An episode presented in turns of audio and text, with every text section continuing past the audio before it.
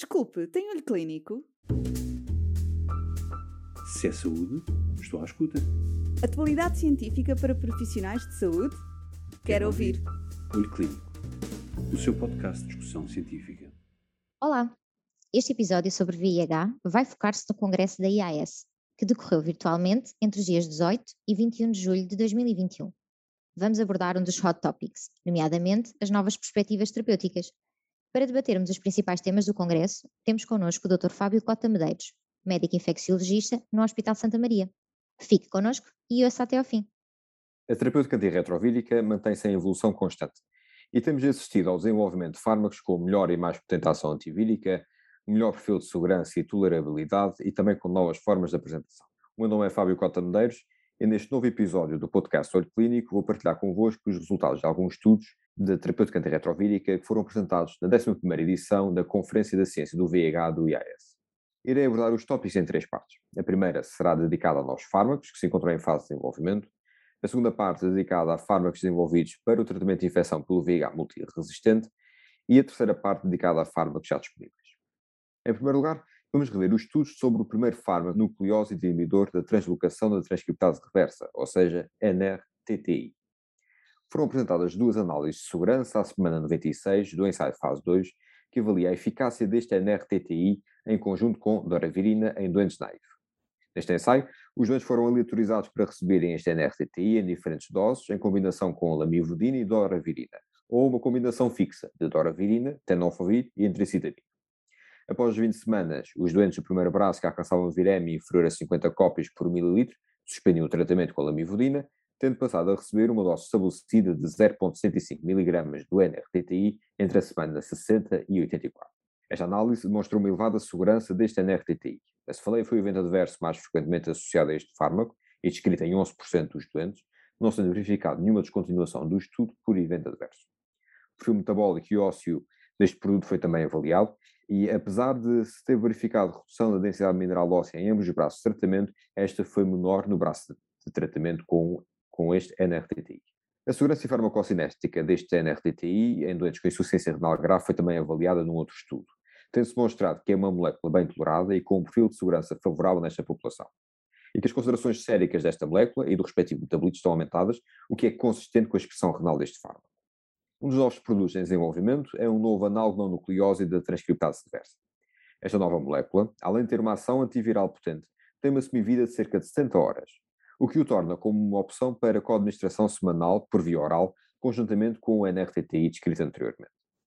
Apesar de nenhuma destas moléculas ter, ter ação conhecida sobre as enzimas de citocromo, era desconhecida a possível interação entre elas. No entanto, demonstrou-se que a co-administração destas duas moléculas foi bem tolerada, não sendo verificado diferenças significativas de concentrações séricas destas moléculas quando administradas em conjunto ou isoladamente.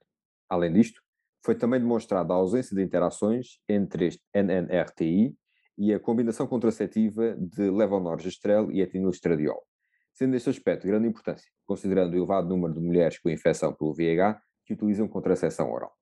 Falando agora de tratamento de doentes experimentados, foram também apresentados os dados de segurança às 96 semanas do ensaio Bright. Este é um ensaio de fase 3, que avalia a eficácia e segurança de fostemsavir em doentes com infecção por VIH multiresistente. Apesar da elevada frequência de eventos adversos, descritos em 94% dos doentes, convém destacar que a maioria destes eventos ocorreu no contexto da própria infecção pelo VIH. Convém destacar que os doentes do estudo eram doentes com franca depleção imunológica e muito experimentados, pelo que era esperado uma elevada taxa de eventos clínicos. No entanto, os eventos adversos secundários ao fármaco mais frequentemente descritos foram náuseas e diarreia, respectivamente em 9% e 5% dos doentes. Foram também apresentados dados de segurança metabólica, nomeadamente aumento de peso, do ibalizumab, um inibidor do receptor CD4, da administração endovenosa e destinado ao tratamento de doentes com infecção multiresistente. Nos ensaios TMB 301 e 311, os doentes que alcançaram supressão virológica tiveram um aumento médio de cerca de 2 kg às 96 semanas de tratamento, enquanto que os doentes que permaneceram com viremia detectável perderam cerca de 4 kg. Esta variação de peso foi independente da presença de TAF ou dolutegravir no regime de base otimizado, bem como das características imunovirológicas de base. No entanto, a amostra destes ensaios era pequena, pelo que é necessário cautela nas conclusões. Ainda no que diz respeito aos doentes altamente experimentados, foram apresentados dados de eficácia e segurança às 26 semanas do primeiro inibidor da cápside do VIH que se encontra em desenvolvimento. nos ensaios clínicos. Após uma fase de lead-in oral nos dias 1, 2, 8, o produto investigacional foi administrado por via subcutânea no dia 15 e a cada seis meses, conjuntamente com o regime base otimizado. O que se verificou é que às 26 semanas foi alcançada supressão virológica em 79% dos doentes, com um aumento mediano de 82 CD4 por microlitro. No que diz respeito à segurança, além das reações no local de injeção que foram descritas em 56% dos doentes, não foram descritos efeitos adversos graves secundários ao produto investigacional ou que levassem à descontinuação deste. Estes resultados demonstram a elevada eficácia deste novo produto, bem como segurança, o que favorece a continuação da respectiva investigação clínica.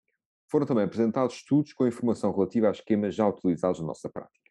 Neste contexto, foram apresentados os resultados do estudo Drive Ahead, que avaliou a eficácia e segurança de doravirina com intricitabina e tenofovir como regime de manutenção às 192 semanas.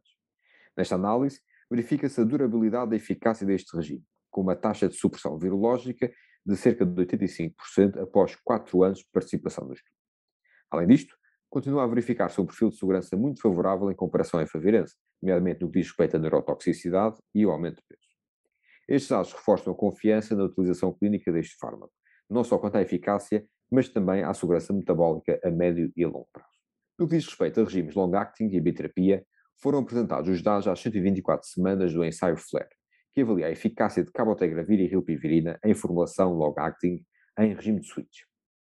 Neste ensaio, em que após uma fase de lead-in oral de 4 semanas, os doentes receberam cabotegravir e rilpivirina por administração intramuscular. Às 124 semanas, cerca de 80% dos doentes apresentavam viremia inferior a 50 cópias por mililitro, sendo que menos de 2% apresentaram critérios de falência virológica. As reações no local de injeção foram os efeitos adversos relacionados com o fármaco mais frequentemente descritos. No geral, estes dados vêm corroborar a elevada segurança, eficácia e durabilidade deste regime de manutenção. No entanto, a partir dos ensaios clínicos, é conhecido que este regime tem uma maior taxa de falência virológica em algumas situações, nomeadamente em doentes que têm infecção por vírus do subtipo A6-A1, devido à presença do polimorfismo L104I, em doentes com mutações associadas à resistência à rilpivirina e em doentes com índice de massa corporal mais elevado. Neste contexto, foi apresentado um estudo em que os investigadores avaliaram a presença de mutações associadas à resistência à rilpivirina e cabotegravir em doentes naivos a partir de três grandes bases genotípicas de hospitais franceses. Foram analisados um total de 4.212 sequências, recolhidas entre 2010 e 2020. Entre estas, os subtipos B e recombinante CRF02AG eram os mais frequentes, e 16,2% destas tinham pelo menos uma mutação para cabotegravir e 14,3% uma mutação para rilpivir. A frequência do polimorfismo L104I era significativamente mais elevada nos subtipos não B, tendo-se identificado em quase metade das sequências do subtipo A. A mutação E138A também foi das mais frequentemente identificadas em vírus do subtipo não B, nomeadamente em 3,8% destas tiras. Seguindo o algoritmo da ANRS, 7,3% das amostras tinham resistência à rilpivirina e 3% destas sequências eram no subtipo A6A1. Por este motivo, e nestas bases genotípicas, cerca de 10% destes doentes naivos não eram elegíveis para este regime terapêutico, alertando para a necessidade de genotipagem previamente ao início deste esquema terapêutico. Por fim, foram apresentados os resultados do estudo STAT, que avaliou a eficácia do regime terapêutico lamivudina com doltegravir em contexto test and treat. Do total de 131 doentes medicados com 3-TC doltegravir e que apresentavam informação disponível à semana 48, 97% destes apresentam supressão virológica, tendo sido necessário alterar o regime terapêutico em apenas 10 doentes. Este estudo vai suportar a eficácia virológica de biterapia com 3-TC doltegravir, inclusive em regime test and treat e com informação incompleta. Como vemos, nesta nova edição do IAS foram apresentados dados de grande relevância clínica, que certamente irão oferecer suporte nas decisões de tratamento dos nossos doentes com infecção por VIH. Obrigado e até breve. Se é saúde, estou à escuta. Atualidade científica para profissionais de saúde? Quero, ouvir. Olho Clínico, o seu podcast de discussão científica.